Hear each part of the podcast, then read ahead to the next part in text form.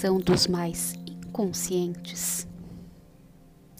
Todos nós temos um político de tocaia em algum lugar da nossa mente. Todos nós acessamos essa faceta de não me envolvo, acessando e manifestando nessa situação uma interface de não deixo que o outro se aproxime. Vai que ele descobre a minha verdadeira intenção. É da nossa própria natureza, sim, planejar, esquematizar e conduzir situações e pessoas quando a gente está buscando algo que a gente deseja muito, mas neste caso, algo que não é exatamente para a nossa contribuição. Há uma diferença muito grande de quando nós conduzimos e algo cria muito, maravilhosamente para nós e para as pessoas que estão à nossa volta. É o ganha-ganha. Mas existem situações que sim, nós acessamos aquele lado mais obscuro, a gente nega, deixa ele lá no cantinho, mas de vez em quando a gente chama ele de volta para fazer o trabalho sujo por nós. Em algum momento a gente já disse algo do tipo: Olha, pode confiar em mim. Mas na verdade, a gente estava tentando se proteger e tirando vantagem de outra pessoa. Dê uma boa examinada dentro de si para você verificar em que estágio da sua vida você está fazendo isso. Porque se algo não está fluindo da forma como você deseja, é porque a gente está usando esse disfarce de vez em quando, sim.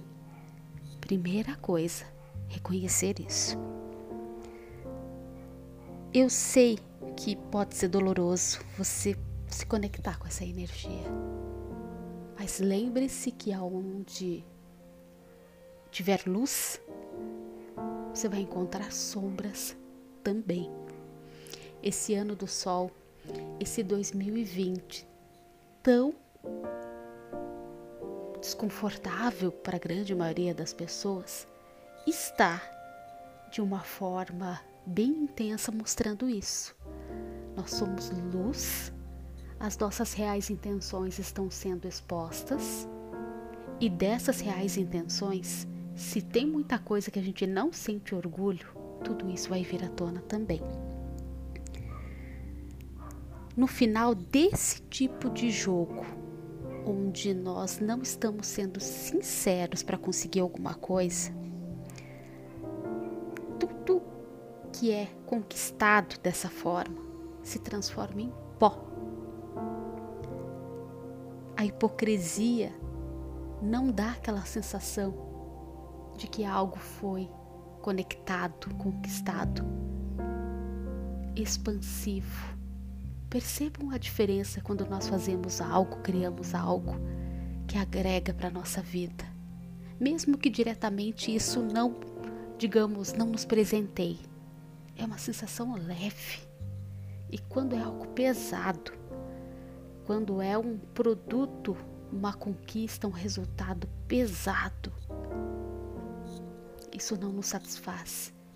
E se nós não tomarmos cuidado e não voltarmos, se conectarmos e percebermos o quanto isso foi doloroso e o quanto que isso não trouxe nada de bacana pra gente, a gente corre o risco de ir mais fundo nisso e se machucar ainda mais. Essa é uma forma de suicídio lento, segundo o Zen. A gente vai se matando aos poucos, porque a gente vai impedindo que a alegria de viver direcione a nossa vida, para que a falsidade, para que, que essa interface política, e não no bom sentido, mas num sentido muito depreciativo, tome conta da nossa personalidade. É como se a gente desassociasse e criasse dois, duas personas, quando na verdade o nosso ser, quando ele está ali nesse espaço de conexão, ele vai usar energias que são mais contribuição naquele momento e tudo isso vai acrescentar à nossa vida.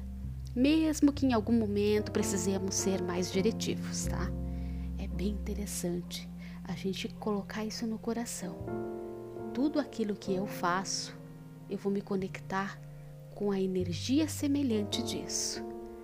Se o produto final do que eu conquistei é pesado e doloroso, repense. Um dia de cada vez.